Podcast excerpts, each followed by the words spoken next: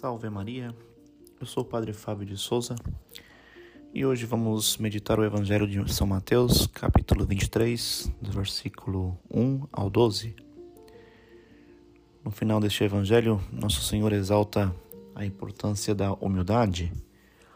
Quem se exaltar será humilhado e quem se humilhar será exaltado. Para um grande exemplo de humildade, temos o próprio Nosso Senhor Jesus Cristo ele que veio do céu à terra para nos salvar, ele mesmo proclamou solenemente: Aprendei de mim, que sou manso e humilde de coração. Portanto, Cristo é o nosso exemplo de humildade.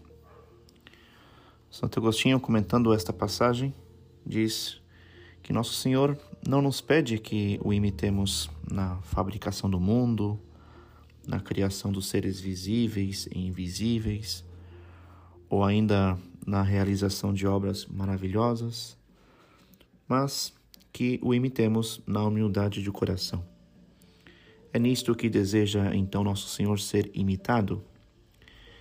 E diz o Beato Alamano: se ele, nosso Senhor, nos pedisse de imitá-lo na realização de portentos, na, na sua extrema pobreza, na total imoração até a morte de cruz, poderíamos aduzir a desculpa da nossa fraqueza, que não seríamos capazes mas imitá-lo na humildade, todos podemos, todos nós podemos, dado que esta virtude é algo connatural em nós, pois somos extremamente pobres e assim busquemos cada vez mais essa a prática dessa humildade.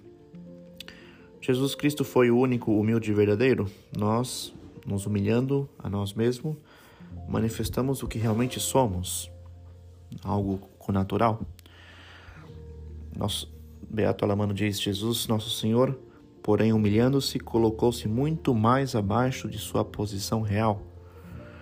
E não é, por, não é sem razão, portanto, que os santos padres chamam a humildade de virtude de Cristo. E vemos como exemplo, então, de humildade em Cristo nas suas palavras.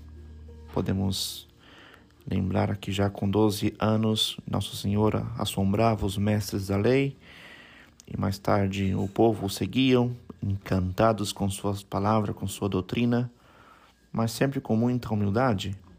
Ao mesmo tempo, nas suas ações, manifestava toda a sua humildade em todas as ações que ele que ele realizava.